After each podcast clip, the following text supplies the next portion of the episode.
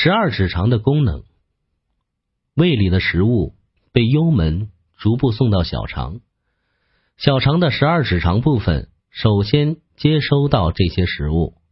十二指肠长度约二十五到三十厘米，相当于自己的十二个手指头并列起来那么宽，是小肠最粗壮的一段。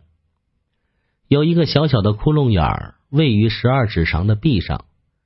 它是总胆管与胰腺管都的开口，十二指肠需要通过这个孔眼儿接收胆汁和胰液，更好的消化食物。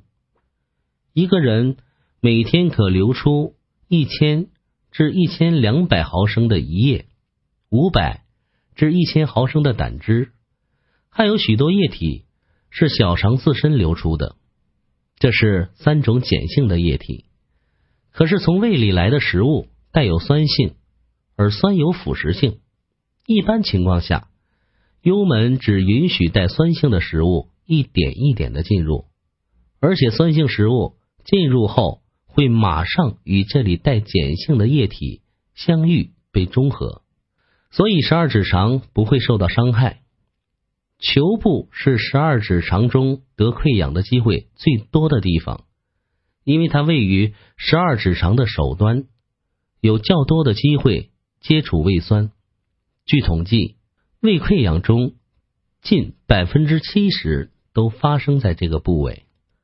科学家发现，十二指肠不是可有可无之物，它有着非常重要的作用。动物会在切除十二指肠不久后会死去，即使能撑住几十天。也会出现食欲消退、体温下降的情况，而促使死神的降临。但若保留四五厘米长的十二指肠，动物就不会死亡。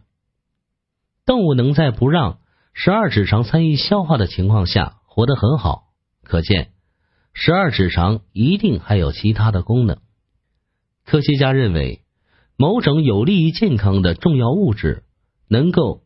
被它分泌并进入血液，然而这是什么物质呢？至今仍不清楚。